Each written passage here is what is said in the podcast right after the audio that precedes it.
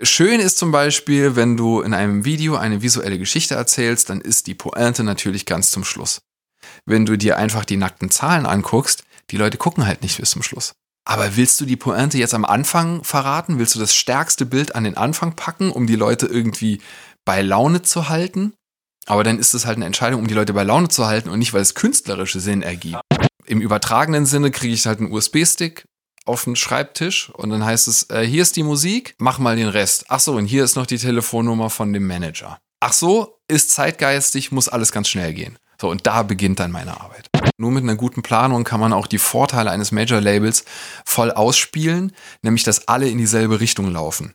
Das ist der große Vorteil. Wenn 400 Leute in der Firma alle die gleiche Agenda haben und alle das gleiche erzählen ihren Partnern und in die gleiche Richtung laufen, dann hat das eine krasse Power. Thema Takt.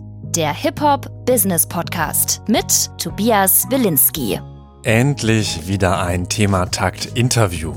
Das erste seit Mitte September. Damals war Stefanie Rohn im Interview und dazwischen habe ich jetzt irgendwie immer einen Jahresrückblick gemacht oder eben auch die sehr aufwendigen letzten beiden Folgen, wo ich mir dann eben äh, die Trends 2021 angeguckt habe oder eben auch irgendwie ein paar Tipps an die Hand geben wollte für aufstrebende KünstlerInnen und da einfach zig Seiten Skript geschrieben habe.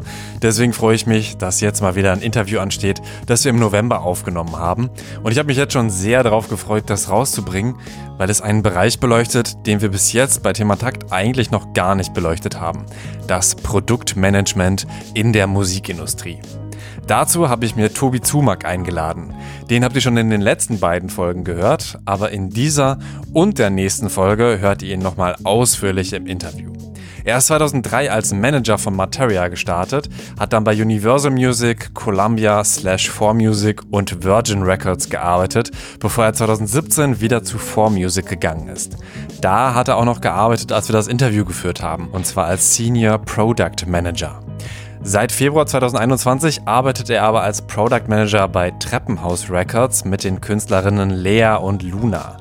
In dieser Folge erfahrt ihr unter anderem, wie ein Vorschuss funktioniert, in welchem Fall ihr beim Label unterschreiben solltet, was ANRs tun und insbesondere, was Tobi als Product Manager tut.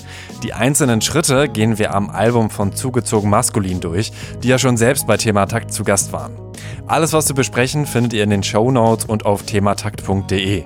Da findet ihr auch alle anderen Folgen. Abonniert den Podcast überall, wo es Podcasts gibt. Auf Instagram und Co. findet ihr Thematakt unter @thematakt und schaut auch gerne auf thematakt.de/newsletter vorbei. Da haue ich immer noch ein paar Zusatzinfos raus. Mein Name ist Tobias Wilinski. Viel Spaß mit Folge 1 des Interviews mit Product Manager Tobi Zumak. Herzlich willkommen bei Thematakt. Tobias Zumak, der Senior Product Manager bei 4Music Sony sitzt vor mir. Herzlich willkommen in meiner neuen Butze. Danke für die Einladung. Das ist das erste, erste Mal, dass ich hier im Prenzlauer Berg, wo ich mittlerweile, ähm, ein Interview mache. Wann ist die Wohnung denn zu haben? also ähm, leider erstmal hoffentlich lange nicht mehr. Aber vielleicht haben wir noch ein bisschen, bisschen Platz. Okay. Je nachdem, wie das Interview läuft. Du hast es sehr schön hier auf jeden Fall. Dankeschön, das freut mich. Ich habe ja gerade schon gesagt, du bist Senior Product Manager. Vielleicht erstmal die Definition. Was ist denn überhaupt ein Produkt in der Musikwelt? Ein Produkt in der Musikwelt ist, ähm, wenn wir uns die Wertschöpfungskette angucken, die rechte Verwertung. Ähm, das heißt. Also nicht rechte und linke, ich habe erst äh, überlegen müssen, sondern rechte, die nee, juristische es, Verwertung. Genau, es ist, äh, es ist, es geht nur um den Handel mit Rechten. Also es geht gar nicht wirklich um ein physisches Produkt, ähm, woran man wahrscheinlich im ersten Moment denken würde. Also wenn du an einen Produktmanager bei Sony Bravia, bei unserer Schwesterfirma denkst, die verkaufen halt einen Fernseher. So, das ist ein Produkt und das nimmst du dir in die Hand und das stellst du dir zu Hause hin. Und das ist das Produkt, was dort ein Produktmanager äh, kreiert. Ähm, bei uns in der Musikindustrie geht es bei einem Produkt um die um den Erwerb von Rechten und den exklusiven Handel mit Rechten, also die Auswertung dieser Rechte. Ähm, und das ist das Produkt. Ähm, diese Rechte kannst du dir natürlich jetzt nicht irgendwo hinstellen oder die anhören. Und äh, an der Stelle kommt dann der Produktmanager ins Spiel, der aus diesem Recht von einem Künstler etwas exklusiv auszuwerten, etwas Verkaufbares macht, etwas Streambares macht, etwas Verschenkbares macht. Okay. Um das jetzt mal ein bisschen am Beispiel abzuhangeln. Der Song muss ja entstehen, um das Produkt zu werden oder ist das Produkt sogar schon bevor überhaupt irgendwas entstanden ist, vorhanden, weil es potenziell da ist, also weil das Recht ja quasi schon existiert. Also wenn, wenn du dir die, wenn du dir den Ablauf einer Veröffentlichung anguckst, dann geht es natürlich damit los, dass dieses Produkt, ja, der Künstler, das Musikstück und, und das Recht, dieses auszuwerten, ähm, muss natürlich erstmal in die Firma irgendwie reinkommen. Ja.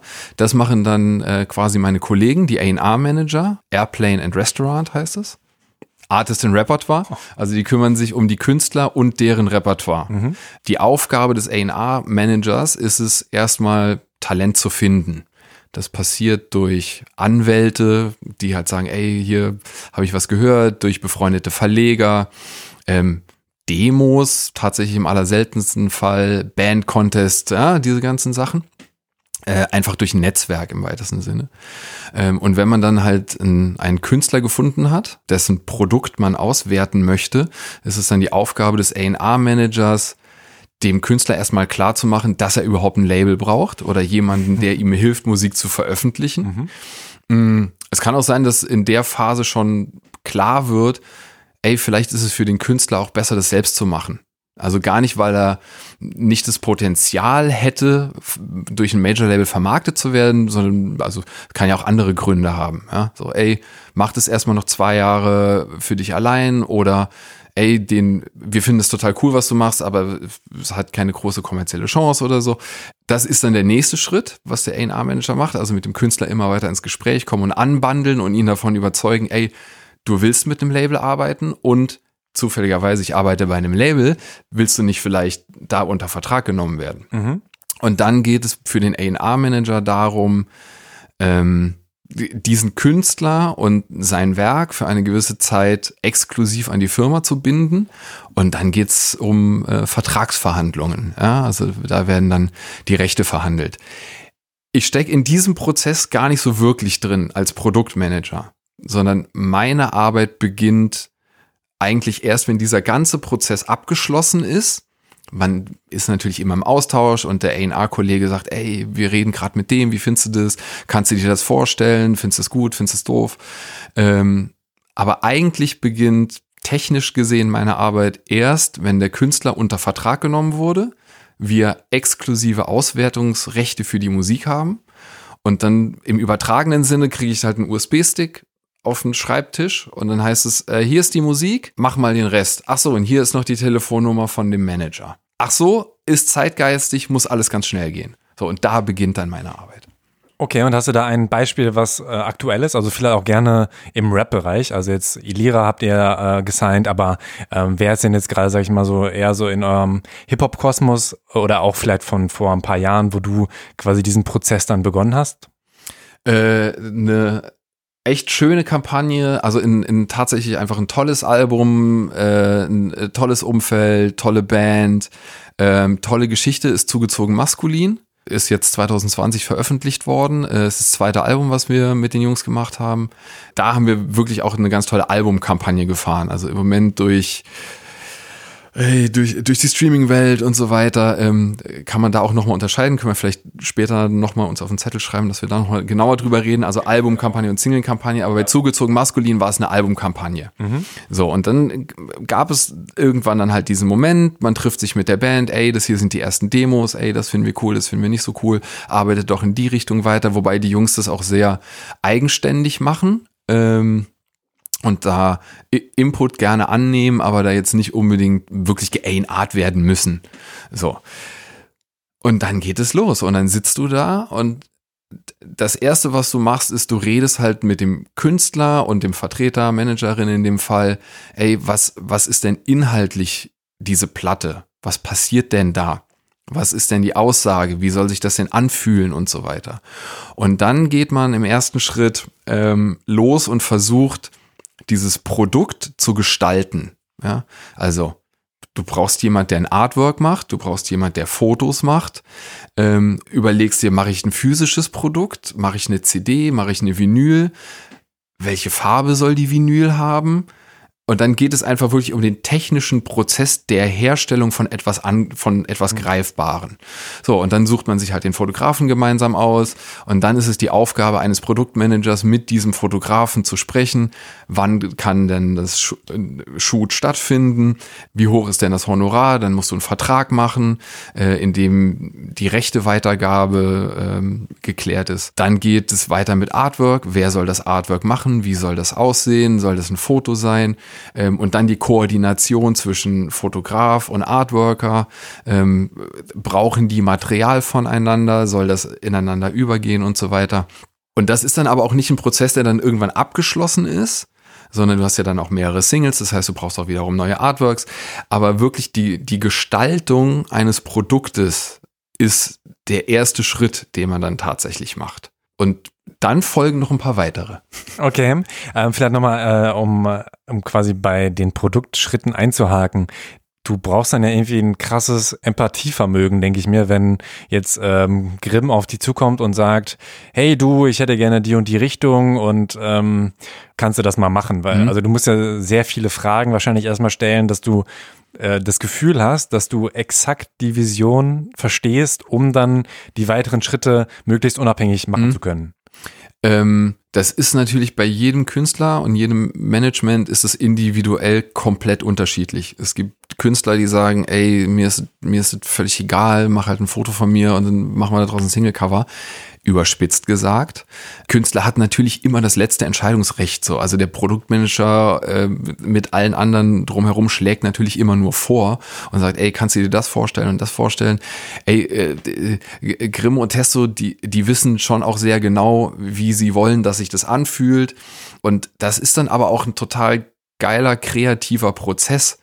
Der erste kreative Prozess ist natürlich im Studio und der zweite kreative Prozess ist dann aber, wie sollen denn die Fotos aussehen und so. Und dann geht's halt einfach, ey, dann äh, gucken halt alle auf Instagram rum, machen Screenshots von geilen Fotos. Ey, für mich hört sich der Song irgendwie danach an, so vom, vom Gefühl her.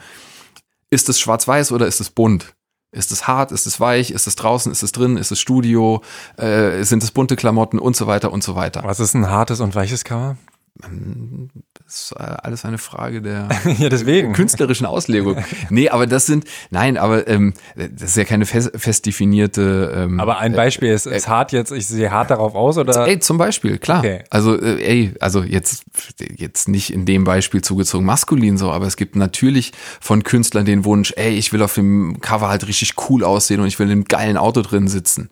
So, und natürlich gibt es so diesen Wunsch und dann, dann macht man das halt. Dann sagst du so, boah, das ist ja eine Idee, also warum sind wir da vorher nicht drauf gekommen? Ja, genau. So. Aber, aber das ist halt auch ein total geiler kreativer Prozess, ja, sich halt so Moodboards hin und her zu schicken. Man teilt sich eine Dropbox, ähm, wirft da halt Bilder rein. Also das macht tatsächlich ja total Spaß, das mit Künstlern zusammen zu entwickeln. Gerade eben habe ich ja schon gesagt, also der Künstler hat natürlich das letzte Entscheidungsrecht. So, also die Plattenfirma und alle drumherum empfehlen. Aber man kann natürlich auch mit Nachdruck empfehlen und sagen, yo, ey, das ist irgendwie voll die gute Idee von dir.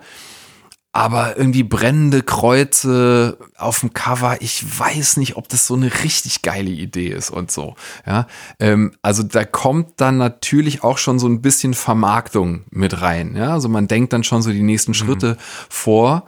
Ähm, Ja, wäre auch Quatsch, wenn ihr einfach nur sagt, so, hey, cool, machen wir, machen wir, machen wir, sondern bei euch ist ja tatsächlich, sage ich mal, so die, ähm, manchmal wahrscheinlich auch ein bisschen bremsende, aber die rationale Stimme, würde ich mal sagen, die einfach sagt, ja, ich verstehe deinen Standpunkt, aber wenn du das wirklich irgendwie erfolgreich und wenn du Leute erreichen und nicht verprellen möchtest, dann muss man rational einfach sagen, wenn du das so und so machst, dann wirst du dir auf jeden Fall Feinde machen oder, oder irgendwie so. Und So. dann kann der Künstler immer noch sagen, ist mir egal, will ich trotzdem. Und dann würdet, würdet ihr es wahrscheinlich auch machen, Oh. aber trotzdem halt zumindest sagen, hey, berücksichtige das. Auf dem Albumcover von Zugezogen Maskulin, äh, zehn Jahre Abfuck, ist ein abgerissener Kopf. Also das ist ein Ist so ein ge- gemaltes Bild. Genau, Ne? ähm, genau. So, und da ist ein abgerissener Kopf drauf. So, und dann ist es natürlich meine Aufgabe, mal mit Spotify, Deezer, Tidal und Apple Music zu reden, ob das für die irgendwie ein Problem werden könnte. Weil es wäre halt echt blöd, ein Album zu veröffentlichen und du darfst dieses Cover halt nirgendwo zeigen. In dem Fall war das kein Problem. So, aber äh, auch das sind dann die Aufgaben, die plötzlich entstehen, wenn es darum geht, so ein Produkt zu gestalten im, im weitesten Sinne. Kanye's My Beautiful Dark Twisted Fantasy ist ja, glaube ich, zensiert, oder? Ist es, äh, ich habe nicht gecheckt, ob auf den Plattformen auch, aber es ist ja auch irgendwie ein gemaltes mhm. Bild, wo man sieht, dass jemand Sex hat. Mhm. Und äh, also es ist ganz lustig. Ich habe mir damals äh, das Album in der Premium-Version geholt und da konnte man die Cover so austauschen. Mhm. Da kann man so, ist so ein bisschen so ein Schiebecover-mäßiges und da gibt's noch ein paar andere Bilder. Mhm. Aber ich glaube, das eigentliche ähm, Cover ist äh, genau Sex irgendwie mit einem Teufel auch oder mhm. sowas. Und da gibt's ja diese verpixelte Version mhm. auf jeden Fall. Äh, äh, mussten wir Gott sei Dank nicht machen. So. Und ein wahnsinnig tolles Cover geworden, auf jeden Fall. Genau, also das ist, das ist der erste Schritt, also die, die Gestaltung von, von etwas Verkaufbarem, ja. Also quasi aus dieser Wave-Spur, die du halt irgendwann bekommen hast, von dem A&A, ey, hier ist das Master, daraus dann halt wirklich dieses, ja, dieses Produkt, was man irgendwo streamen kann oder, oder, oder verkaufen kann und so weiter, ähm, das zu kreieren mit den Bands und den Fotografen und Artworkern ähm, zusammen.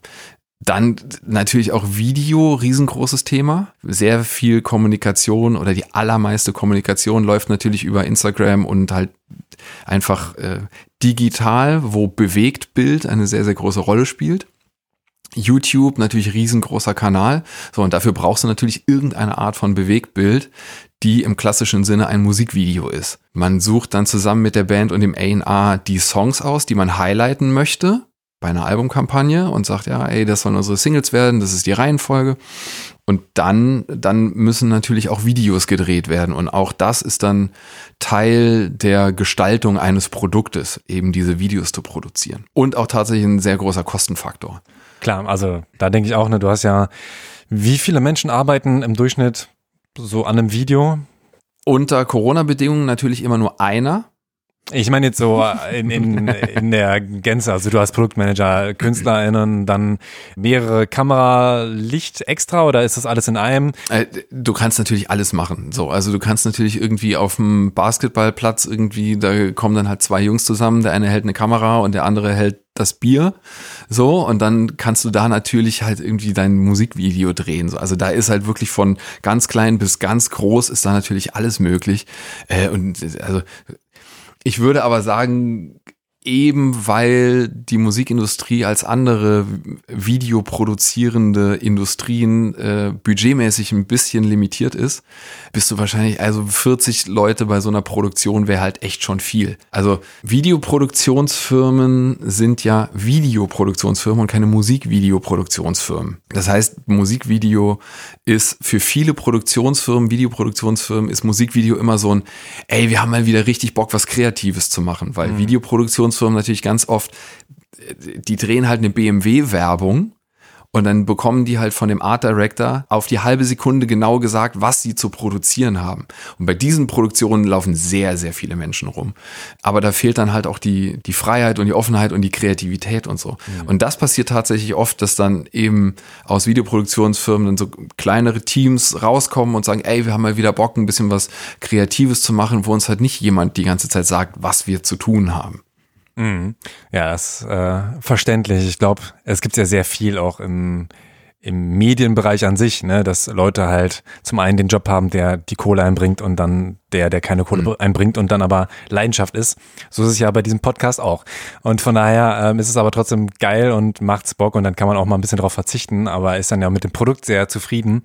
Ähm, also ist es wahrscheinlich auch nicht per se so, dass du erstmal die Mucke bekommst.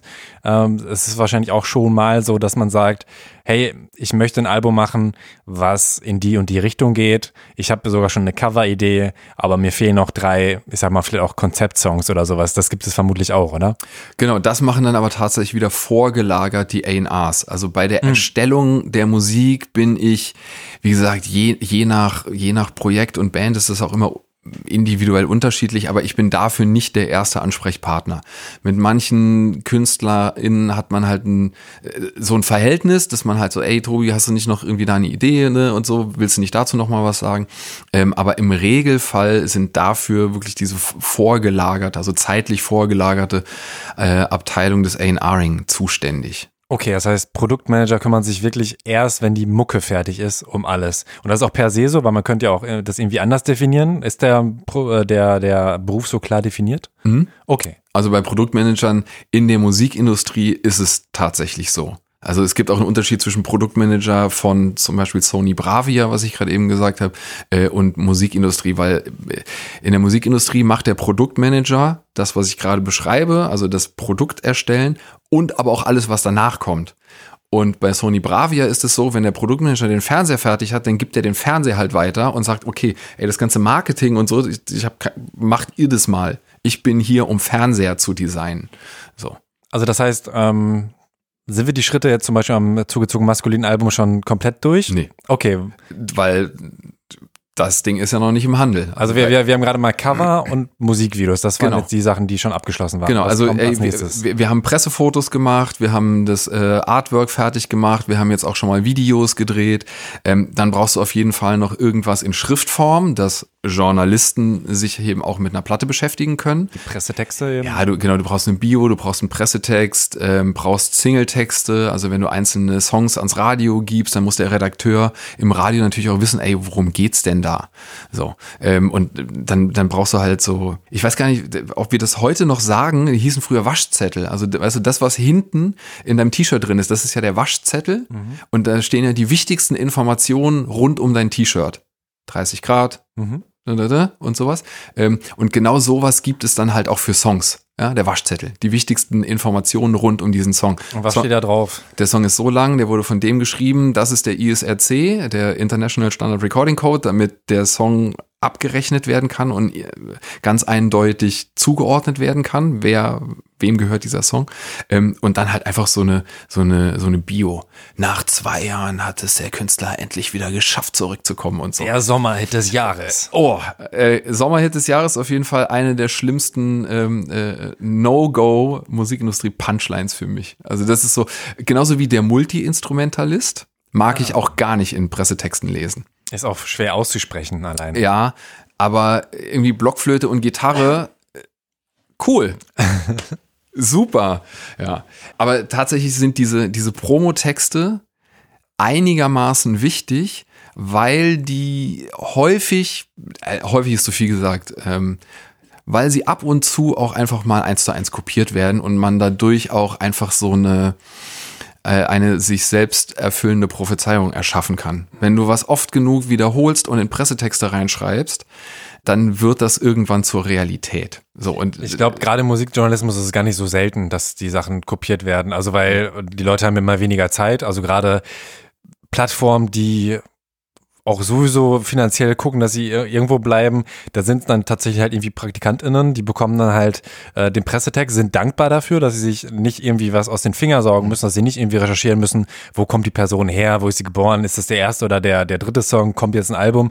Ähm, Im Idealfall ist das ja auch eine Hilfe für JournalistInnen, dass man einfach sagen kann, yo, das ist ein gut aufbereiteter Text, am besten halt ohne diese Floskeln, ohne dieses Aufgeblähte, dann kann man es halt wirklich gut benutzen und ähm, die packen das dann da rein, packen das YouTube-Video drunter, fertig ist der Artikel.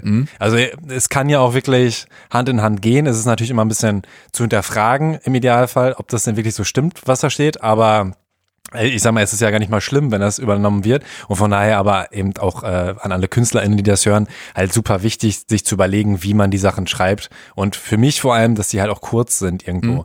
Oder eine kurze Version und von mir aus dann noch eine Langversion. Aber wenn die Bio halt irgendwie so zwei DIN A4 Seiten ist, dann liest es keiner. Genau. Äh, tatsächlich äh, ist es auch zum Beispiel, wenn du wir überspringen jetzt gerade ein paar Schritte, ja, aber Wir springen zum wieder Beispiel- zurück. Äh, wenn du einen Song äh, äh, Spotify vorstellen möchtest, ja, dann gibt es halt ein Formular, wo du diesen Text reinschreibst und ich glaube, das sind, ich, ich glaube 500 Zeichen. Schieß mich nicht tot, aber also- vielleicht sind es auch 750 oder irgendwie so in dem So Dreh. zwei Tweets. Ja, aber halt eben um, um genau, ey, ja, das ist voll geil, dass dein Vater dir, als du acht Jahre alt warst, eine Gitarre geschenkt hat und du äh, jede Nacht weinend darauf deine ersten Songs geschrieben hast.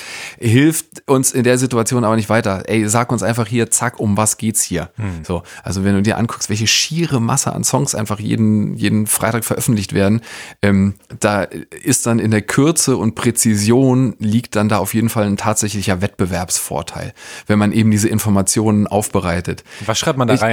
Ne, das ist völlig, völlig individuell. Also Zum Beispiel, wie, wie sieht so eine 500 Zeichen Beschreibung aus? Weil ich finde es super schwer, irgendwie einen einzigen Song zu beschreiben. Naja, es muss ja auch nicht immer nur, es geht ja auch nicht immer nur um Musik, wenn, wenn wir über Promotion reden. Es kann ja auch einfach eine Geschichte sein. Ja, aber ich dachte, dass da also, Spotify gar keinen Bock drauf hat. Ich dachte, da geht's dann wirklich mehr so darum. Nee, das würde ich jetzt so grundsätzlich gar nicht sagen. Ähm, aber wenn die, wenn die Geschichte ist, ähm, eine Band löst sich auf und das ist der, äh, äh, das ist der erste Song von Robbie Williams ja, nachdem sich die Band aufgelöst hat, dann ist es völlig egal, was das für ein Song ist. Das ist ein Song von Robbie Williams. So, weißt mhm. du? So, in, in dem Fall würde man das natürlich in so einem Text hervorheben. Ähm, du veröffentlichst einen Song von einer Künstlerin, die auf äh, TikTok 10 Millionen Aufrufe hat. So, dann ist das die Information, die da rein muss, die, mhm. die irgendwie verfängt, die spannend ist, die, die einen Einstieg in ein Thema gibt. Ähm, das ist, das sind dann diese, diese kurzen Song, Bios oder Waschzettel.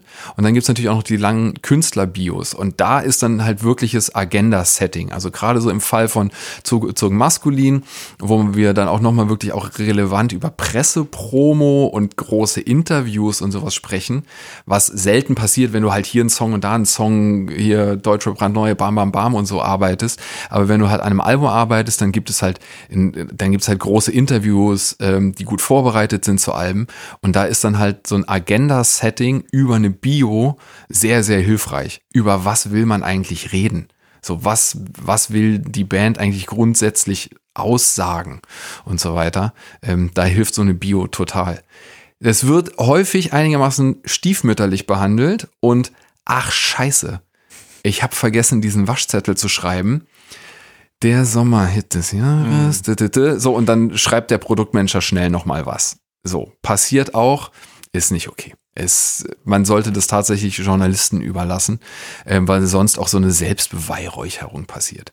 Aber wir haben dann jetzt tatsächlich die Produkte, also das Produkt haben wir jetzt fast komplett fertig. Das Yay. heißt, wir können demnächst ähm, mit diesem Produkt weiterarbeiten. Wir haben eben diese Biotexte, äh, wir haben Pressefotos, die du immer brauchst. Wir haben ein Artwork, wir haben Musikvideo und wir wissen, dass wir ein Vinyl machen wollen, was gelb ist äh, und haben auch schon herausgefunden, wann wir das Master abgeben müssen, damit das Presswerk das rechtfertig, rechtzeitig fertig hat. Das heißt, das Produkt ist jetzt fertig. Jetzt kommt der nächste Schritt. Ähm, Nämlich wir müssen das Ganze ja irgendwie einplanen. So, das heißt, wir müssen einmal, wir müssen eine Budgetplanung machen und eine Timingplanung. Kommt die nicht schon vorher? Weil du hast ja schon, du hast ja schon rausgeballert, oder? Cover und Musikvideos? Im besten Fall sollte das natürlich davor passieren. Okay. Das Budget ist ungefähr davon abhängig, wie teuer äh, der Künstler eingekauft wurde. Das heißt, du zahlst ja eine äh, Vorauszahlung auf zu erwartende Lizenzeinnahmen. Das sind diese Vorschüsse, von denen man immer spricht. Wenn du einen großen Vorschuss zahlst, nennen gerne mal Zahlen, so 100.000 oder sowas. 100.000 äh, ist ein guter Vorschuss. Mhm. Also je nachdem, über was wir reden. Ja. ja ich will jetzt einfach nur mal, dass man so ungefähr weiß, äh, also mir fällt es, glaube ich, leichter, wenn ich checke, wenn du sagst, 100.000 ist groß und wenn der 100.000 ist, dann ist in der Budgetplanung für ein Album 25 oder so. Ich glaube, dann hilft mhm. mir das mehr, als wenn wir bei, ja. bei Abstrakten bleiben. Äh, 100.000 für ein Album ist so, ja, also ey, wir reden dann jetzt aber an der Stelle auch nicht über komplett unbekannten Newcomer und mhm. wir reden an der Stelle auch nicht über Mark Forster. So, ja, also da sind dann plötzlich andere Zahlen im Spiel. Ähm, da beginnt dann sozusagen die Budgetkette. Ja, also wenn du dann halt einfach eine, äh, eine Vorauszahlung hast von 100.000, dann bedeutet das, ey, wir müssen ungefähr so, wir trauen uns so und so viel Geld zu investieren und auf den Künstler zu setzen, dass dieses Geld wieder reinkommt. Wenn du, wenn du einen größeren Vorschuss zahlst, hast du mehr Geld zur Verfügung, weil es muss mehr Geld verdient werden. So, so ist dann die Kette. Oder du sagst, ey, es war ein kleiner Vorschuss, weil wir bauen den Künstler ganz langsam auf, dann kriegst du weniger Geld, musst aber auch im Controlling weniger Zahlen abliefern. Weil dir natürlich die ganze Zeit äh, auch jemand auf die Finger guckt und sagt, ey, aber jetzt hast du ja schon mehr Geld ausgegeben, als du mir Streams versprochen hast. Wie machen wir denn da jetzt weiter? So. Gibt es KünstlerInnen, die sagen, ey, gib mir nicht so viel Vorschuss, weil äh, brauche ich gar nicht und ich will gar nicht so viel Druck? Gibt es die Situation? Ja. Gibt es. Ja. Also, Geld ist natürlich im ersten Moment immer geil. Aber die Höhe eines Vorschusses ist nicht immer nur äh, mehr ist besser. Das ist nicht der Fall. So. so, und dann, dann gibt es diese Budgetplanung so. Und dann hast du, dann bekommst du von deinem Controller irgendwie einen Betrag genannt und den verteilst du dann. Zusammen mit dem Management im besten Falle.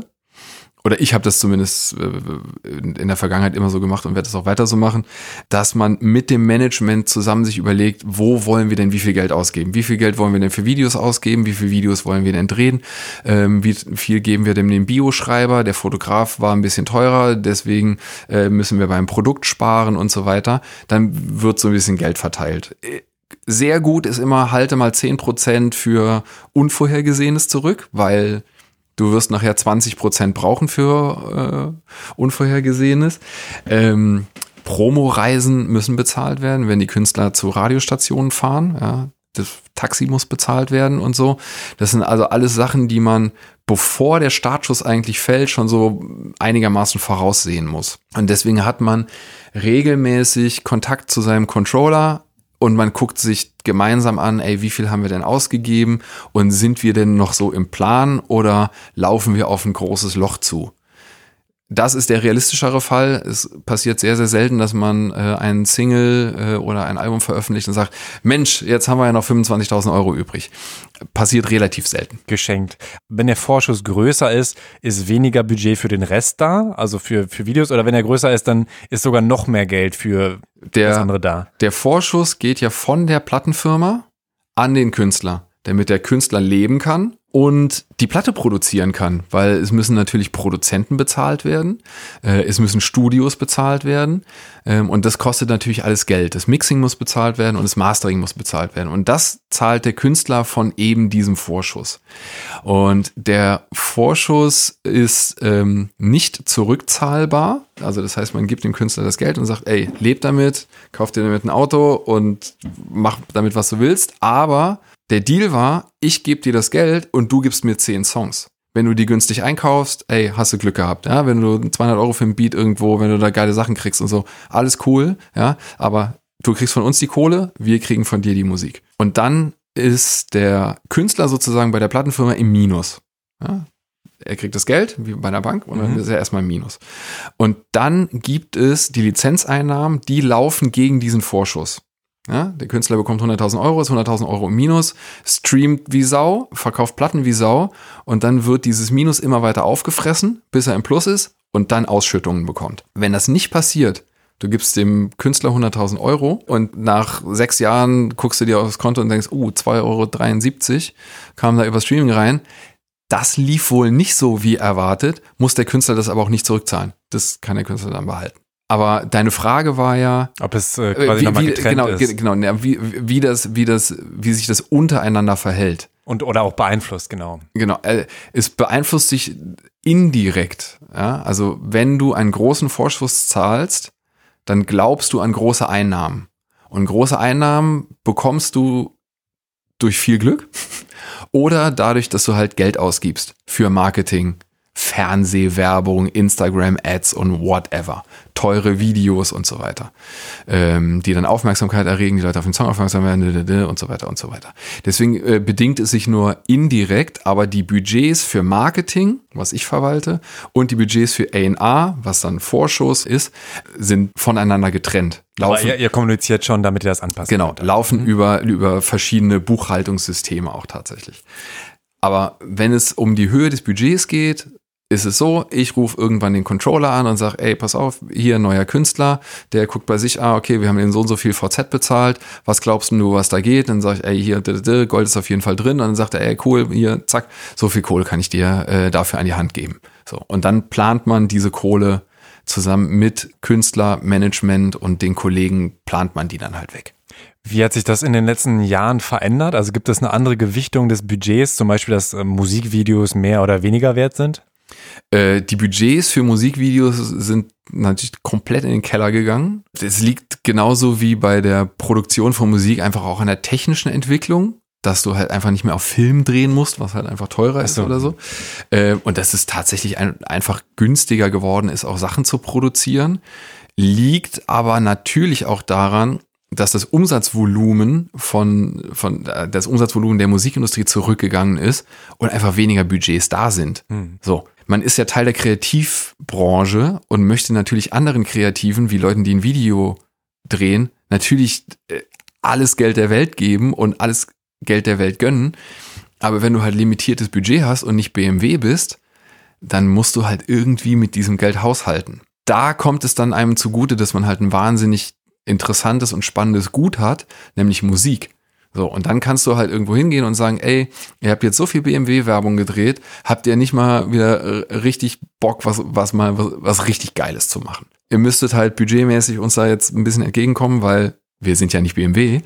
Ähm, also und, Kontakte sind auch schon wichtig, ne? Wir haben auch im Vorgespräch schon gemerkt, dass du irgendwie jede Person kennst, die, die mit der irgendwie zufälligerweise in den letzten Wochen zu tun hatte. War ein, einer war dein Mitbewohner, einer war dann Mitarbeiter und so weiter. Also schon krass. Und das hilft natürlich extrem, ne? Also auch da nochmal, ne? Wenn Leute sich vernetzen, dann auch gerade aus diesem Grund, dass man sich irgendwie Gefallen tut, ne? Genau. Also du kannst natürlich bei einer Videoproduktionsfirma anrufen und sagen, hi, wir kennen uns nicht, kannst du mir einen Gefallen tun? Funktioniert in den allermeisten Fällen nicht, um unbedingt. Ähm, und es funktioniert natürlich alles über, ey, kennst, ey, ich habe einen Künstler in Bamberg sitzen, whatever, und du fragst du halt einfach zwei Leute, ey, kennst du jemanden in Bamberg, der eine Videokamera richtig rumhalten kann? Ja, also Kontakte sind da natürlich tatsächlich total wichtig. Und auch dieses, ey, du bist uns mal entgegengekommen, jetzt habe ich einen anderen Künstler mit einem größeren Budget, jetzt kann ich dir auch deine normale Gage wieder zahlen. So. Aber es ist schon ein, ziemliches Gambling um, um Budgets, leider. So, wie gesagt, ey, man würde allen Leuten natürlich alles Geld der Welt gönnen. Ähm, aber wenn du halt irgendwie, wenn der Geldbeutel halt nur so groß ist, dann ist er halt leider nur so groß. Aber nochmal zur Gewichtung. Also es ist, ähm, ich meine jetzt vor allen Dingen die Gewichtung nicht unbedingt, ob, ob ähm, Budgets gesunken sind, sondern ähm, gibt es da eine Entwicklung, dass man jetzt zum Beispiel äh, dadurch, dass ja auch Werbekosten vermutlich gespart werden, weil man jetzt irgendwie gezielter über Social Media Werbung ausspielt, statt Fernseh- oder Printwerbung, die halt sehr viel teurer ist, ähm, dass man da auch irgendwie ganz anders rangeht? Oder ist das quasi das Gesamt Volumen ist einfach gesunken, aber die Verteilung ist gleich geblieben. Wie beobachtest du das? Nee, es ist tatsächlich beides der Fall. Also das Gesamtvolumen ist tatsächlich gesunken ähm, und auch die Verteilung. Also es gibt heute Werbeformen, die es einfach vor ein paar Jahren noch nicht gab. Das klingt so absurd, weil Instagram halt jetzt ja auch eigentlich schon vorbei ist, aber ich glaube, man kann auf Instagram seit, weiß ich nicht, drei Jahren oder sowas vielleicht werben. So, und es fühlt sich alles schon so total weit weg an ist aber gar nicht so weit weg. Das heißt, eine Budgetplanung für Instagram-Werbung brauchtest du vor vier Jahren nicht, weil es einfach technisch nicht ging. Man kann seit, ich glaube, vielleicht jetzt gerade mal zwei Monaten oder sowas äh, auf TikTok werben. Ja, also das ist so eine gigantische Plattform. Da ist so viel Reichweite und man kann jetzt gerade erst dort werben. Ähm, und das sind natürlich Werbeformen, die gab es früher einfach tatsächlich nicht. Und wie du halt richtig sagst, das ist Fernsehwerbung, ähm, hat, hat das natürlich auch komplett ersetzt. Also Werbung, eben digitale Werbung. Da haben sich die Budgets auf jeden Fall auch hin und her bewegt. Aber im Grunde genommen sind ja die, die Pfosten, die man hat, immer noch gleich geblieben. Du brauchst immer noch ein Foto, du brauchst immer noch eine Bio, du brauchst immer noch ein Video und dann machst du halt Marketing und im, innerhalb des Marketings hat sich das dann so ein bisschen verschoben, weg von äh, Faxwerbung hin zur TikTok-Werbung. Faxwerbung, echt? Ja. So lange bist du schon am Start. äh, du weißt ja, in der Übertreibung liegt ja die Veranschaulichung. Okay, ja, keine Ahnung. Ich, ich dachte, vielleicht gab es sowas mal wirklich so. Ähm, das ist die eine große Planung, die wir im zweiten Schritt machen müssen. Und das andere ist die Timingplanung. So, jetzt haben wir, jetzt haben wir das Geld schon fast ausgegeben. Jetzt haben wir das Produkt fertig und jetzt müssen wir uns überlegen, wann sollen wir das denn veröffentlichen? Wollen wir denn unbedingt ins Weihnachtsgeschäft mit der Platte? Oder steht denn eine Tour an? Ähm, oder wollen wir in den Sommer, in dem tendenziell ein bisschen weniger los ist, um mehr Flächen und Reichweiten zu bekommen? Ist es ein internationales Thema. Die Spanier schließen halt den Sommer über schließen die halt die Büros zu äh, in der Musikindustrie. Ach, wirklich? Äh, ja, also du erreichst im August in Spanien einfach keinen. Die sind halt einfach zwei Monate weg. Das ist für eine internationale Veröffentlichung ist es halt ein Argument, sich das zu überlegen. Genauso wie ähm, will man, dass das Label 4Music an einem Freitag sechs verschiedene Rap-Songs veröffentlicht und man steht sich halt selbst gegenseitig auf den Füßen mhm. und, und konkurriert. Also will man eher nicht. Und genau, und konkurriert halt mit sich selbst innerhalb der Firma um die Plätze in den Playlisten. So, das will man natürlich nicht. Und dafür gibt es dann halt eben dann diese, diese Timing-Planung, die sehr, sehr flüssig ist. Ja, also man kann sich sowieso bei allem, worüber wir reden, darauf einstellen, so wie man es geplant hat, ganz nett. Es wird so nicht passieren. So, also wenn du ein, eine Excel-Liste anlegst und sagst, ja, das hier ist unser Rollout-Plan für das ganze Album, ey, ja, cool, dann sind wir die nächsten sechs Monate safe und wissen, was läuft. Nee, wird so nicht passieren. Das so. war mal so ein richtig krasses Ding, wo du mit einem ganz anderen Verlauf gerechnet hast und dann gemerkt hast, wow, okay, da sind wir jetzt, hier sind wir gelandet. Ähm, ich sag den Künstlernamen nicht, aber ähm, es wurde halt einfach ein Laptop geklaut, wo das Album drauf war. So.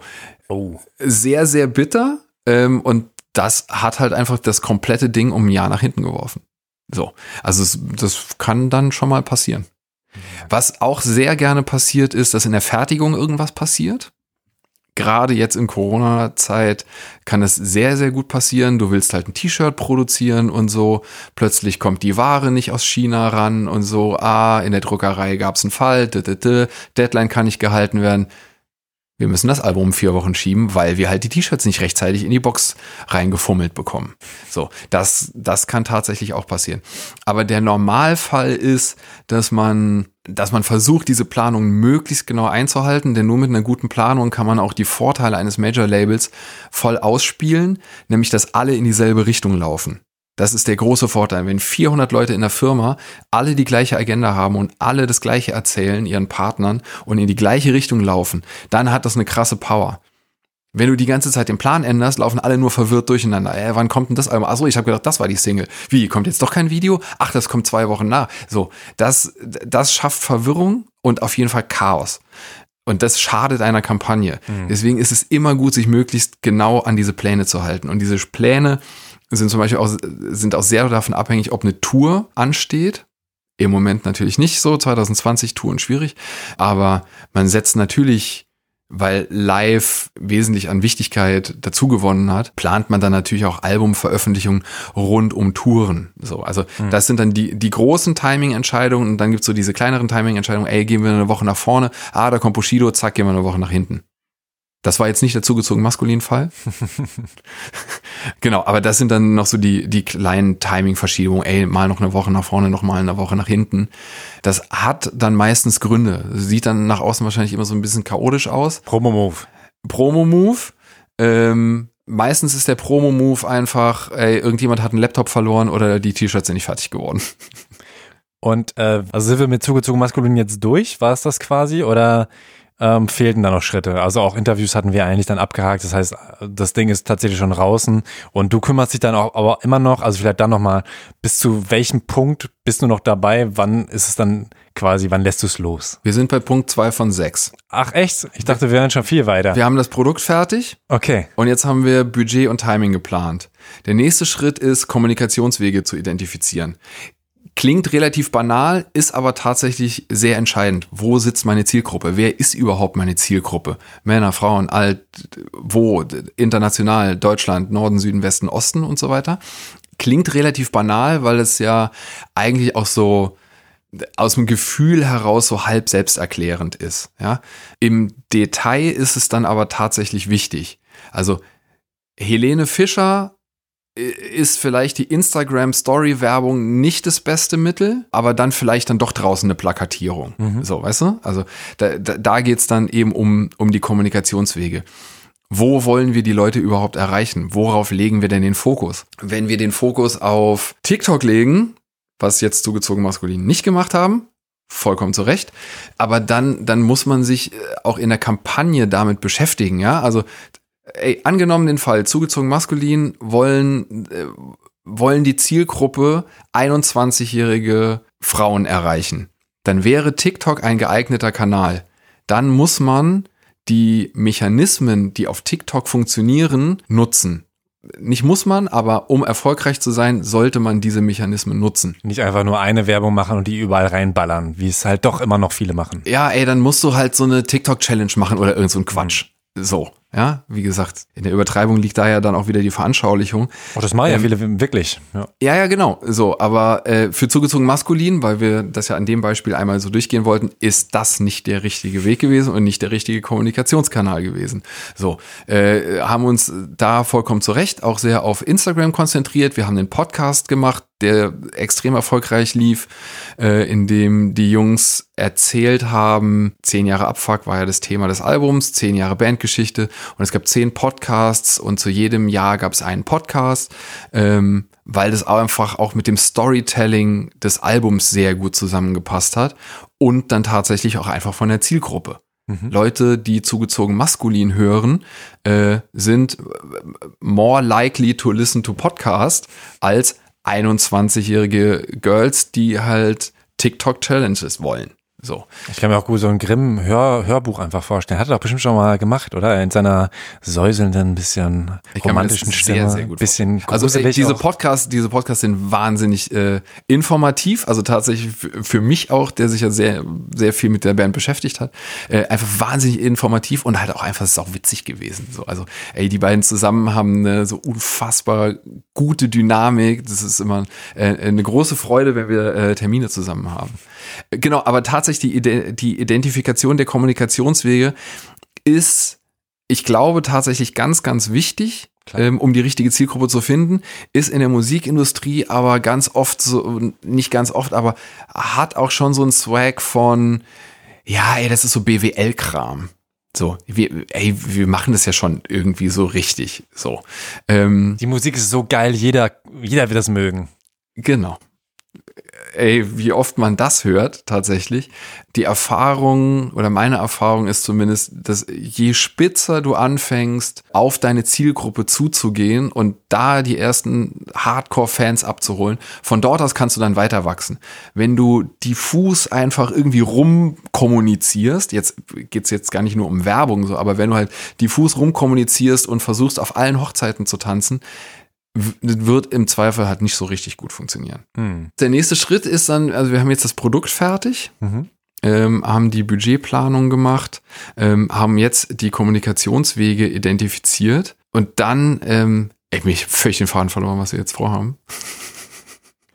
Man, man könnte ja auch vorher die, ähm, die äh, Kanäle erstmal ausfindig machen, damit man das Budget besser planen kann, oder? Genau. Und das Budget muss ja auch ausgegeben werden. Das ist nämlich tatsächlich der nächste Schritt. Danke für die Hilfe. ähm, ja, wir haben ja jetzt die Kommunikationswege herausgefunden, so weißt du. Also wir, wir haben das Video und wollen das ja Leuten zeigen, über welchen Kanal. Das haben wir jetzt auch herausgefunden. Ähm, und dann geht's einfach um, um das Marketing machen. Also in der Musikindustrie versteht man als anders als im Rest der Welt unter Marketing Geld ausgeben, Werbung schalten, Anzeigen buchen, Plakatierungen machen, Fernsehwerbung, Radiowerbung oder irgendwie sowas, äh, Spotify-Werbung und so weiter. Also das ist dann tatsächlich das, das, das Marketing einbuchen. Ähm, das mache ich als Produktmanager auch, mhm. beziehungsweise habe ich dann halt fähige Kollegen, denen ich halt sage, ey, wir haben so und so viel Geld. Ähm, wir haben herausgefunden, dass ähm, TikTok der Superkanal für diesen KünstlerInnen ist. Ähm, und deswegen möchten wir da gerne Werbung ausgeben. Dann und dann kommt die Single und diskutiert dann einmal aus, wie lange soll die Werbung laufen, mit welchem Tagesbudget soll die laufen, wie soll das Werbemittel aussehen, so dass man dann diese Werbemaßnahmen konkret einbuchen kann. Mhm. Passiert natürlich auch immer in Abstimmung mit dem Künstler, weil es ja bei Social Media in den allermeisten Fällen über eben den Künstlerkanal läuft. Das heißt, du kannst ja nicht auf dem Kanal von zugezogen maskulin einfach irgendwie eine Werbung ausspielen, die die Jungs noch nie gesehen haben und halt auch einfach scheiße finden. Ja, das heißt, man erstellt dann dieses Werbemittel, dann gibt's da mehrere Korrekturrunden, ey, ja, das finde ich cool, das finde ich nicht cool, ey, kommen wir nehmen einen anderen Ausschnitt aus dem Song, dann hat man dieses Werbemittel fertig und diskutiert dann halt nochmal aus, wann soll das denn starten, ähm, und, und wie lang soll es laufen und so weiter und so weiter. Ähm, das ist dann die wirkliche Marketingplanung des Geldausgebens. Mhm. Dann haben wir den nächsten Schritt. Also wir haben jetzt das Produkt fertig. Wir haben ähm, die Budgetplanung fertig. Wir haben die Kommunikationswege identifiziert. Dann haben wir das Marketing gemacht.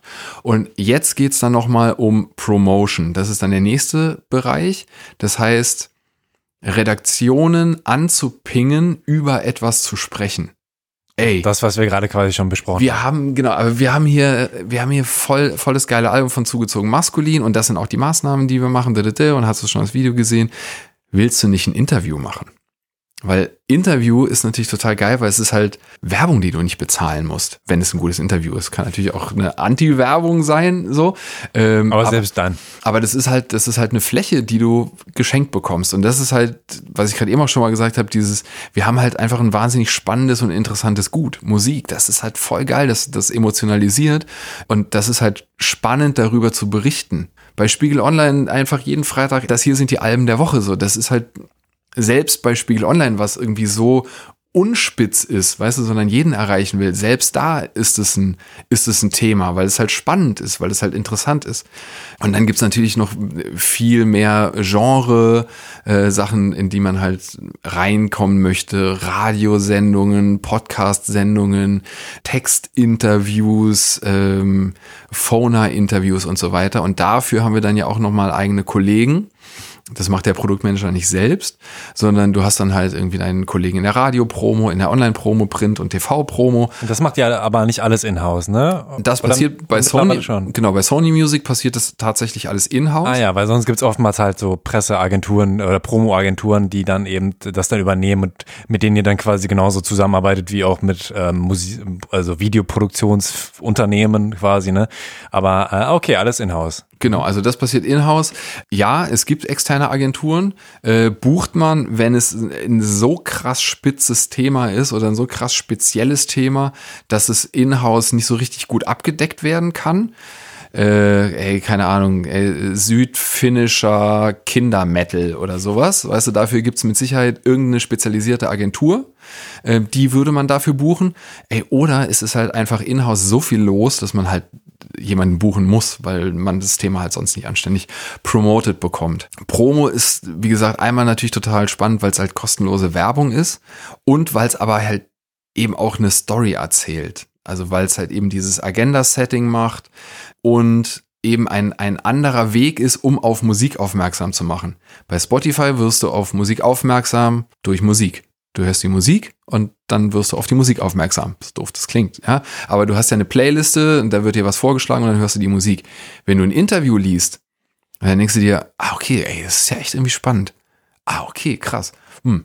Oh, ich glaube, da höre ich mal rein. So, das klingt ja interessant. So, also du hast nochmal so einen ganz anderen Weg, ähm, um, um zur Musik hinzulenken. Hm. Ähm, und du hast auch einen Weg, um sicherzustellen, dass die Musik auch richtig verstanden wird für den Künstler. Deswegen sind tatsächlich Promo-Interviews für Künstler auch tatsächlich so wichtig und interessant, ähm, dass die Musik nicht einfach herumwabert, sondern auch vom Künstler selbst einsortiert wird, inhaltlich. Aber es ist weniger wichtig, ne? Also ich, eine Frage wäre gerade noch gewesen, ob es das überhaupt braucht. Du hast jetzt ja schon gesagt, äh, aus welchen Gründen das deiner Meinung nach so ist. Aber gerade für den kommerziellen Erfolg braucht es das ja mittlerweile nicht mehr zwingend, weil man auch unter Umständen äh, seine Insta-FollowerInnen so erreicht und die Reichweite schon sehr groß ist und man vielleicht sagt, oh, das reicht mir. Ich muss jetzt nicht unbedingt noch äh, bei Spiegel stattfinden und dadurch dann nochmal für andere Leute auf dem Schirm äh, erscheinen, weil ich habe gar keinen Bock auf Interviews geben. Genau, da, da spielt dann natürlich einiges äh, mit rein. Ähm,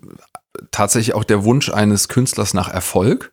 Ja, wenn du mehr Flächen durch Promo und Interviews hast, dann hast du auch eine größere Chance auf Erfolg, weil du einfach mehr Flächen und mehr Anknüpfungspunkte hast, um Leute zu erreichen. Ähm, auch das ist natürlich ein äh, legitimer Grund für Künstler Interviews geben zu wollen. Ey, ich will einfach, dass die Leute meine, meine Musik hören. So. Und wie gesagt, na halt dieses Agenda-Setting. Wenn du das nicht möchtest oder wenn du halt nicht über deine Platte reden willst, dann muss man das natürlich auch nicht. So. Aber ähm, ja, eben aus dem genannten Grund ähm, erfolgreich sein zu wollen und seine Platte inhaltlich einordnen zu können, ähm, ist Promo schon auch gerne genommen bei Künstlern. Große Künstler können sich es natürlich eher leisten zu sagen, ey, ich gebe ein Interview und dann können alle anderen davon abschreiben. Mhm. Oder ich stage ein Interview mit meinem Lieblingsjournalisten und krieg die Fragen vorher äh, und korrigiere auch die Fragen vorher. Ähm, Ach echt? Dann, so was macht ihr? Und dann. nee, aber äh, ich überlege tatsächlich. Nö, ey, es gibt aber dann, also. Nee, also korrigieren würde ich jetzt nicht sagen. So, es gibt aber halt schon den Fall, dass halt Künstler einfach sagen, ey, ich will, will nicht über, über mein uneheliches Kind reden oder so, was ja voll okay ist, so, weil Es geht ja um den Musiker und nicht um den Menschen. Hier ist der Mensch auch immer irgendwie Teil des Musikers und natürlich ist Privatleben gossipmäßig immer total interessant und so. Aber das, also, wenn du das korrigieren nennen wollen würdest, gibt es natürlich schon den Wunsch an Journalisten, ey, es wäre echt voll cool, wenn du nicht über den Tod der Großmutter vor zwei Wochen eine Frage stellen würdest. Ja, ja, so, klar. also äh, sowas gibt es schon. Aber ansonsten äh, sagst du Journalisten natürlich nicht, was sie fragen sollen. So. Okay. Jetzt haben wir also fünf von sechs Punkten schon durch. Was ist der finale Schritt? Wir haben das Produkt fertig gemacht. Äh, wir haben uns überlegt, wie viel Geld wir investieren wollen und wann das veröffentlicht werden soll. Wir haben die Zielgruppen identifiziert, wir haben Marketing dafür gemacht, wir haben Promo dafür gemacht und jetzt kratzen alle an den Scheiben der Plattenfirma und sagen, gebt uns endlich das Album. Und dann geht's in den Vertrieb. Das heißt, die Platte muss ja auch irgendwie im Handel stehen. Äh, der Handel ist in diesem Fall Spotify, Apple Music, Deezer, Tidal äh, und äh, Napster ähm, und natürlich aber auch Mediamarkt, Saturn, Amazon, natürlich riesengroßer Retailer. Ähm, und dann gibt es im Vertrieb gibt es äh, die sogenannten Key Counter und die reden dann mit den einzelnen Outlets. Ja, also es gibt einfach einen Kollegen im Vertrieb, der ist für Apple Music zuständig. Redet die ganze Zeit mit Apple Music, ey, Sony Music bringt das raus und das raus, ey, können wir nicht da in die Playliste, wollt ihr nicht ein Interview machen und so, ey, oder eine Videopremiere oder da, da, da, und so weiter. Mit Amazon muss natürlich ausgehandelt werden, wie viel Vinyl wollt ihr euch denn ins Lager stellen und so weiter. Und das können die Kollegen nur machen, wenn ich sie mit Infos fütter. Leute, ihr werdet nicht glauben, es läuft so unfassbar gut an allen Ecken und Enden. Die werden uns die Ware aus den Händen reißen. Macht Amazon heiß, dass die sich die Regale vollstellen und so. Ähm, genau, das ist dann auch noch eine meiner Aufgaben, das halt eben mit dem Vertrieb zu diskutieren und ganz besonders natürlich aktuell in Streaming-Playlisten halt reinzukommen. Ja, also genauso wie man mit den Promo-Kollegen darüber diskutiert, ähm, dass man in Radiolisten möchte, je nachdem, was für ein Genre so, aber dass man Radiolisten möchte, möchte man natürlich auch in Streaming-Playlisten reinkommen. Auch ein äh, Interview gehört mit Marc Leopolds-Eder, der Spotify-Playlisten quasi als die neuen Regale bei Mediamarkt bezeichnet. Also das, was quasi damals so präsentiert da war, ist jetzt genau das geworden. Fand ich auch ganz interessant. Ja, hat er auch vollkommen recht.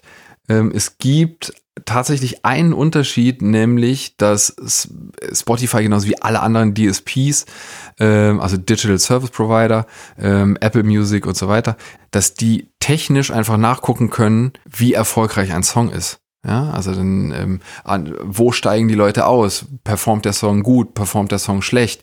Ähm, das kannst du denen halt auch irgendwann nicht mehr erzählen. Ja, dann sagst du denen, es geht jetzt nicht darum, die zu, die zu bescheißen, so, sondern Argumente zu liefern, warum sie einen Song highlighten sollen. Und dann highlighten sie diesen Song und aus irgendeinem komischen Grund funktioniert dieser Song halt gar nicht. Also funktioniert heißt, der liefert einfach schlechte technische Messwerte ab. So, und dann geht der Song halt immer weiter nach unten.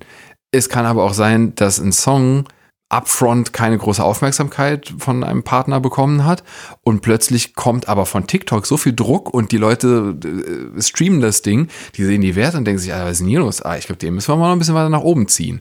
So. Ähm, und da ist man natürlich auch im permanenten Austausch, um da weiter Argumente reinzuliefern. Ja, äh, natürlich ist es für dieser total wichtig zu wissen, dass man jetzt auf dem Cover vom Spiegelmagazin ist und so weiter. Wir haben jetzt über die über diese sechs Schritte geredet, ja, die das Produktmanagement ausmachen. Der zentrale oder die zentrale Aufgabe ist es, die ganze Zeit den Ball hochzuhalten und mit allen zu kommunizieren. Wenn da was Gutes passiert, dann muss der andere das erfahren, die andere das erfahren. Alle müssen permanent, die Kommunikation muss hochgehalten werden. Also intern erstmal. Genau, genau. Das ist tatsächlich die, eigentlich die absolute Kernaufgabe, ähm, dafür zu sorgen, dass alle anderen ihren Job machen können, dass sie alle alle Informationen haben und je besser du Informationen aufbereitest, desto besser ist es für die Kollegen. Weil eine Kollegin, die im Vertrieb sitzt und äh, mit Napster redet, die weiß nicht, wann das Video kommt. Das weiß aber ich, weil ich das Timing zusammen mit dem Künstler und dem Management gemacht habe. So, und wenn ich dann irgendwie, ne, ey, in, schönes Sheet kreiere, was diese Kollegin einfach an ihren Partner rausschicken kann, dann hilft das an der Stelle tatsächlich mhm. ganz viel. Deswegen ist die Hauptaufgabe eines Produktmanagers Kommunikation und sich den Situationen und neuen Situationen anpassen. Das Schöne ist, dass wir halt mit Menschen arbeiten und mit einem wahnsinnig emotionalen Gut. Der Scheiß ist halt manchmal, dass wir halt mit Menschen arbeiten. So. Und mit einem emotionalen Gut. So, aber es kann dir halt einfach passieren, du planst ein Video drehen und der Künstler ist krank. Ja, das mhm. kann halt einfach passieren. Es kann auch passieren, dass du halt Fotos machst und die Künstlerin nachher sagt, ey, wir haben so viel darüber gesprochen, aber es tut mir echt leid, aber ich finde die Fotos halt echt scheiße. Wir müssen das halt nochmal machen. So. Und dann hast du ein Timing und da steht drin, ja, die Foto, dann ist ja das Fotoshoot und dann haben wir ja sechs Tage Foto, äh, später haben wir ja die Fotos. So, und dann crasht die halt sowas von der Seite rein. Das passiert dir permanent und den ganzen Tag. Du machst einen Plan und du machst einen neuen Plan und du machst einen neuen Plan. Und dieser neue Plan muss permanent mit allen Leuten kommuniziert werden und alle Informationen müssen ausgetauscht werden. Wahnsinnig spannender Job wahnsinnig aufregender und manchmal auch nerviger Job. Ähm, aber. Zu sagen, ja, das steht doch alles im Sheet, hör auf zu fragen. Ja, genau, genau, genau so. Ähm, aber, ähm, ey, ich könnte zum Beispiel niemals A&R sein, so, weil Musik bewerten, ich will nichts anderes machen als diesen Job. Und das äh, finde ich, äh, ja, ich will nichts anderes machen als diesen Job. Punkt. Was hat sich denn an deinem Job in den letzten zehn Jahren, sage ich mal, geändert? Auch gerade Streaming hat es bei dir äh, viel verändert, also auch wie du damit umgehst, weil mit äh, Stefanie Rohn zum Beispiel im letzten Interview ging es halt schon darum, wie schreibt man überhaupt einen Song und sowas. Dass sich da viel mhm. geändert hat, klar. Aber wenn du erst einsteigst, sobald das Ding draußen ist und es zum Beispiel nur darum geht, äh, passt das Cover, äh, damit es nicht gesperrt wird, ähm, hat es noch irgendwie anderen Einfluss auf, auf deinen Job genommen? Na klar. Also ähm, man identifiziert die Kommunikationswege, ja, was ja einer von, von unseren Schritten war, die wir gerade eben aufgezählt haben. Und da ist natürlich ähm, Streaming überhaupt erstmal als Kommunikationsweg überhaupt erst dazugekommen oder digitale Vermarktung ist ja überhaupt erstmal dazugekommen. Danke, dass du glaubst, dass ich das erst seit zehn Jahren mache. Ja, du hast ja schon verschiedene Jobs, deswegen ja, bin ich mir nicht sicher, ab wann Produktmanagement. Nein, aber, ey, es, äh, es hat sich geändert. So ein Beispiel ist, ähm, dass, dass die Wichtigkeit von MTV Video-Playlisten nicht mehr allzu hoch ist, wie sie noch vor 15 Jahren war. Ja, also wenn vor 15 Jahren äh, einmal in der Woche die E-Mail kam, ey, wir sind mit dem und dem Song auf einer A-Rotation gelandet, dann war halt so, ja, geil äh, wir brauchen bitte noch zwei Flaschen Champagner. So, heute kommt diese Liste und es ist so, ja, cool. Dann ähm, können wir uns ja wieder mit YouTube beschäftigen, damit die Leute das Video auch sehen. So, weißt du? Also es hat sich natürlich komplett geändert. Also die Kommunikationswege haben sich komplett geändert. Ey, in der Basis hat sich der Job wahrscheinlich nicht so total geändert, weil du natürlich immer noch irgendwie ein Cover kreieren musst und immer noch ein Video drehen musst und so. Ich habe den äh, Podcast mit Steffi gehört und kann das tatsächlich auch nur auf A&R-Seite ähm, unterstreichen, was sie gesagt hat, nämlich dass sich auch das Songwriting an eine Streaming-Welt angepasst hat. Und ich merke das zum Beispiel auch bei der Erstellung von, von Musikvideos, ja. Du kannst halt heute nicht in Thriller-Musikvideo machen, wo du halt erstmal so ein 40 Sekunden episches Intro hast, bevor da die Musik losgeht. Nee, das, du musst halt auch da sofort irgendwie den, den Eye-Catcher haben, ja. Ähm, The Thriller, der, der Song von Michael Jackson, genau. glaube ich, irgendwie sieben oder elf Minuten lang, das ja. komplette, komplette Ding. Genau. Schön ist zum Beispiel, wenn du in einem Video eine visuelle Geschichte erzählst, dann ist die Pointe natürlich ganz zum Schluss. Wenn du dir einfach die nackten Zahlen anguckst, die Leute gucken halt nicht bis zum Schluss. Aber willst du die Pointe jetzt am Anfang verraten? Willst du das stärkste Bild an den Anfang packen, um die Leute irgendwie bei Laune zu halten? Aber dann ist es halt eine Entscheidung, um die Leute bei Laune zu halten und nicht, weil es künstlerische Sinn ergibt. Thumbnail, das ist mein Tipp. So. Ey, ja, aber tatsächlich äh, genau solche Sachen diskutiert man dann ja. So. Äh, ja, das hat sich tatsächlich äh, sehr geändert. Du hast ja gerade schon gesagt, äh, Kommunikationswege haben sich geändert und im Vorgespräch meintest du auch gerade zu Corona-Zeiten ähm, hat sich das jetzt ja noch, auch nochmal komplett geändert. Also damals hast du dann wahrscheinlich ähm, ja per Fax eben deine, deine Sheets rumgeschickt. Jetzt ähm, nutzt ihr eben auch andere, andere Features, die ihr glücklicherweise ja schon seit Januar benutzt. Mhm. Also schon vor Corona habt ihr angefangen, über Teams zu kommunizieren und andere, ähm, andere äh, Sachen zu nutzen. Wie krass hat sich die Corona-Krise auf eure Arbeit ausgewirkt und auf eure Zusammenarbeit auch? Um das noch kurz auszuführen, was du einleitend gesagt hast, äh, ich arbeite ja für ein Label von Sony Music ähm, und wir haben Ende letzten Jahres angefangen, Microsoft Teams in, in, in die Firma reinzukippen und das so langsam mal auszuprobieren und da Regeln aufzustellen, äh, wie man dort kommunizieren sollte. Ähm, äh, und haben da halt eine digitale Infrastruktur angelegt und die wurde dann halt Anfang 2020 für die ganze Firma in Deutschland verbindlich eingeführt. Und dann hatten wir das große Glück, dass wir sie dann auch ab Mitte März sehr intensiv nutzen mussten.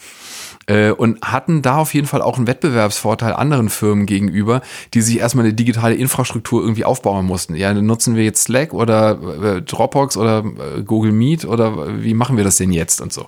Ähm, da hatten wir auf jeden Fall so einen Wettbewerbsvorteil. Es gibt etwas, was du natürlich nicht ersetzen kannst und was gerade in unserem Job unfassbar wichtig ist, nämlich den direkten Austausch mit Menschen. Sich zu unterhalten, plötzlich irgendwie über eine Idee zu stolpern und dann, ah, oh, und so. Mhm. Ähm, das fällt natürlich leider komplett weg. Äh, wir versuchen das bei uns im Label auf jeden Fall schön aufzufangen, indem wir zum Beispiel ein Wochenend-Start-Meeting haben ja, also wenn das Wochenende startet am Freitag, ähm, kommen wir halt zusammen und dann geht's nicht um Projekte, so, sondern ey, was soll ich denn am Wochenende bei Netflix gucken? Um eben so diesen, ja, Kaffee, Talk an der Kaffeemaschine, der wegfällt, mhm. halt irgendwie aufzufangen.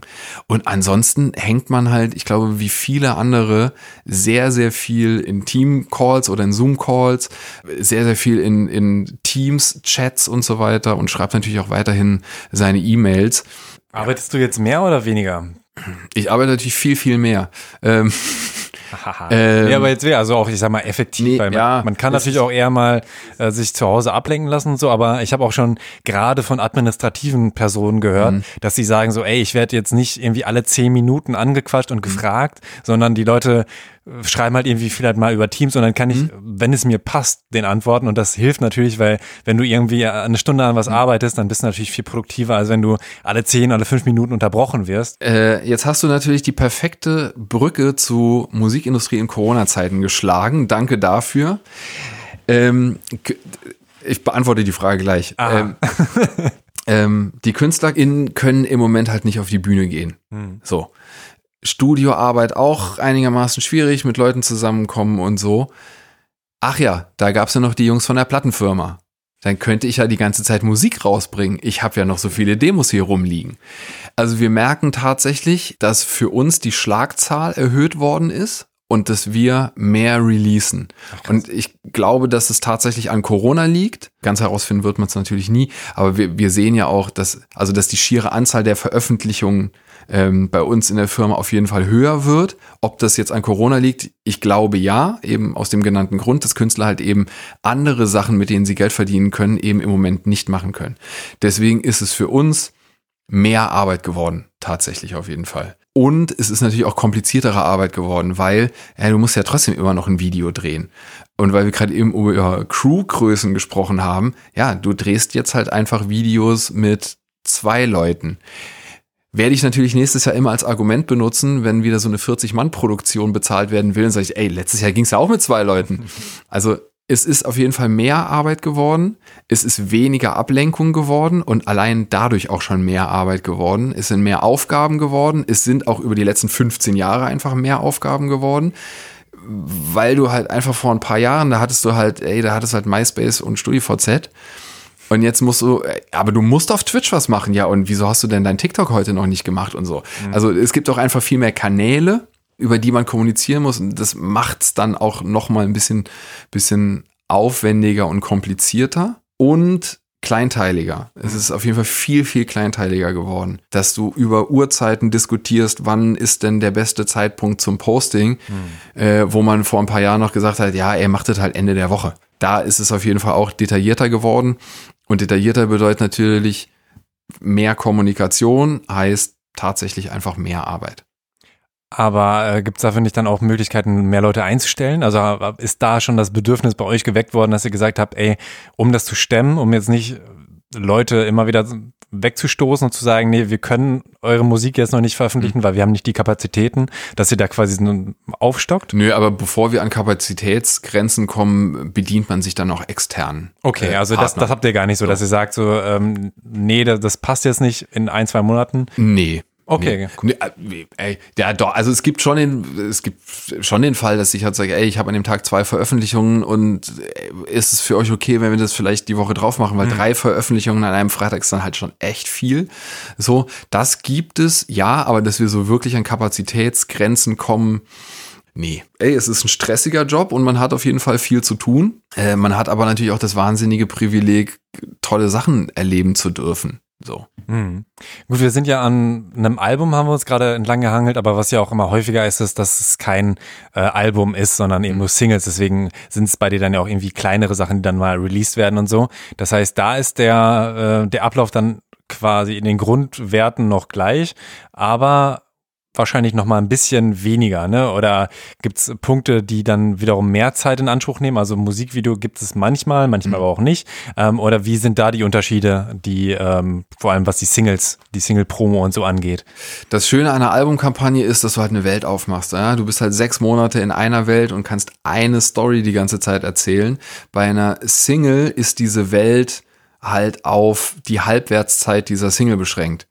Äh, sagen wir mal, ey, man arbeitet an einer Single, wenn die halt irgendwie cool läuft, arbeitest du so acht Wochen an einer Single und dann kündigt sich auch schon die nächste Single an. Wenn eine Single natürlich jetzt wahnsinnig gut läuft, im Radio explodiert und Streaming-Rekorde bricht und so, dann arbeitest du natürlich auch viel länger an so einer Single. Oder natürlich auch der interessante Fall, dass plötzlich du irgendwie Alerts auf dein Handy kriegst von irgendwelchen Sony-Systemen und sagst, hier ist ein vier Jahre alter Song, da passiert jetzt irgendwas, ja. Also das ist so, als hätte man irgendwie einen Podcast und plötzlich würde ein MC Boogie äh, Interview hochpoppen. Ja, da habe ich dir gerade äh, erzählt, dass auf einmal ein kleines Schnipselchen, was ich aus meinem äh, MC Boogie Interview von 2018 irgendwie mittlerweile über 50.000 Aufrufe hat und ich weiß nicht genau warum, aber es haben auf jeden Fall sehr viele Leute kommentiert. Wie ist es denn bei eurem System? Also äh, habt ihr wirklich so ein, hm. sag ich mal, modernes System, dass du eine Push-Nachricht bekommst, wenn ein Song, weiß ich nicht, zweimal häufiger abgespielt wird als normalerweise, dreimal? Kann man das so definieren oder so?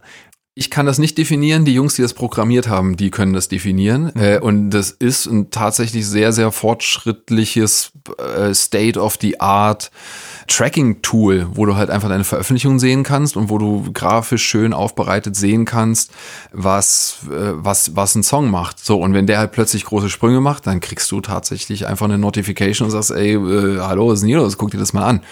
Das ist tatsächlich, ähm, jetzt kommen wir wieder von einem ins andere und so, aber das ist ein Beispiel dafür, was Plattenfirmen heute Künstlern bieten können. Ey, warum soll ich denn meiner Plattenfirma unterschreiben? Mhm. Ja, weil da wahnsinnig viel Expertise sitzt. Ja? Künstler veröffentlichen alle zwei Jahre ein Album. Eine Plattenfirma veröffentlicht jeden Freitag 700 Alben. Da ist halt eine permanente Expertise.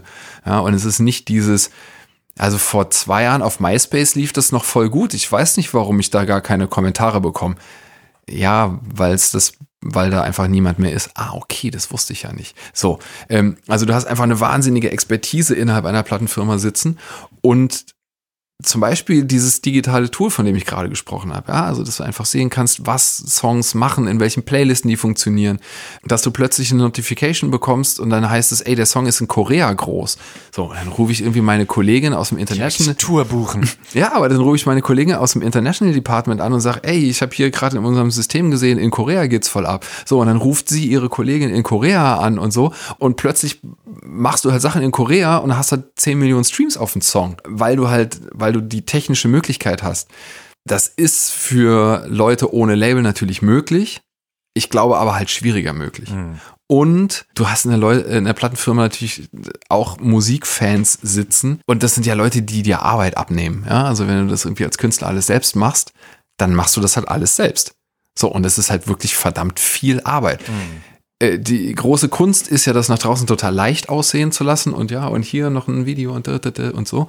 Aber im Hintergrund laufen halt einfach 25 Leute wild durcheinander und versuchen das gleiche Ziel zu erreichen. So, wir haben, ich hatte diese Woche einen Call mit einer Künstlerin, die frisch gesigned ist, äh, und dann haben wir eine Vorstellungsrunde gemacht. In diesem Call waren halt 25 Leute und sie hat mich halt danach angerufen und meinte so, ey, das war mir nicht klar, dass hier halt einfach 25 Leute sitzen, die, die für mein Lied arbeiten. Wie krass ist das denn? Ja, aber du hast halt eine Radiopromo da sitzen, da hast du halt Norden, Süden, Westen, Osten. Zack, sitzen halt vier Leute. Dann gibt's da noch eine äh, Praktikantin, die das halt koordiniert. So, und zack, da hast du halt fünf Leute, das ist dann halt eine Radiopromo. Und dann hast du halt ruckzuck 25 Leute zusammen, die halt an einem Projekt arbeiten. Ja, ist tatsächlich, glaube ich, auch unvorstellbar, gerade wenn man sich denkt, wie ähm, kann es das auch tatsächlich finanziell tragen. Ne? Siehst du das gefährdet in, in Zukunft, dass, dass äh, Musik, dass auch da äh, ähm, noch weniger Marktvolumen da ist und Kohle, dass auch irgendwann nicht mehr 25 Leute für ein Lied arbeiten können? Nee.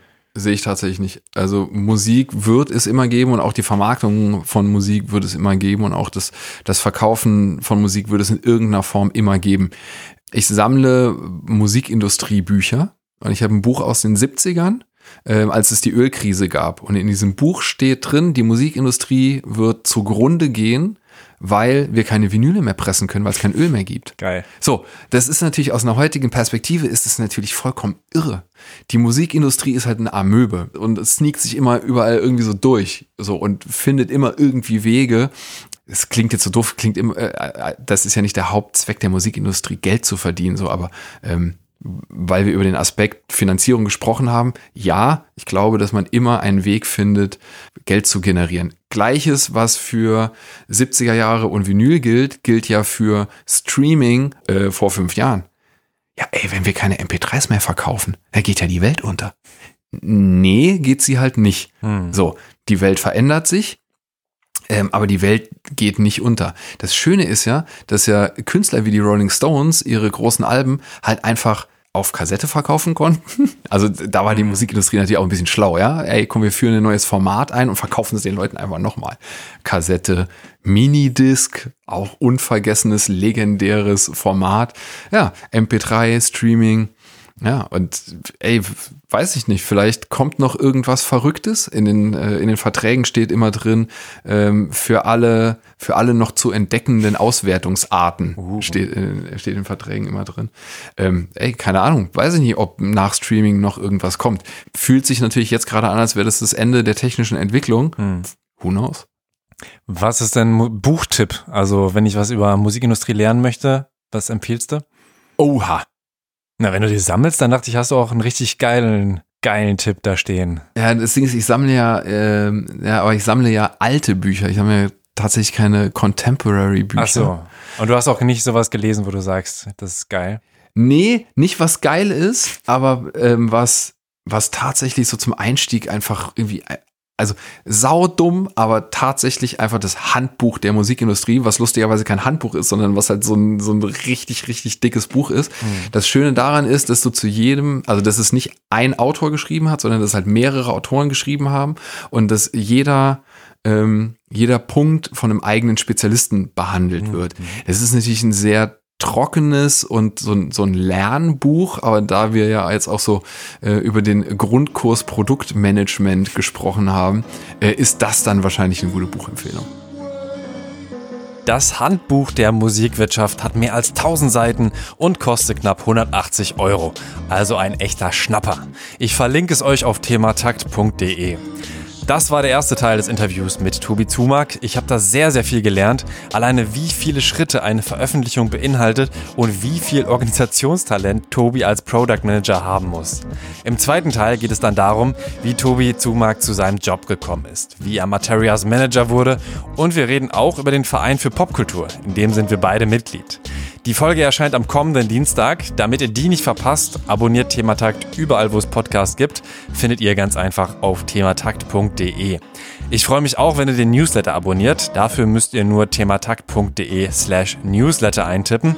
Und wenn ihr mich finanziell unterstützen könnt, dann gerne unter thematakt.de slash spenden. Mein Name ist Tobias Wilinski. Vielen Dank fürs Zuhören und bis bald.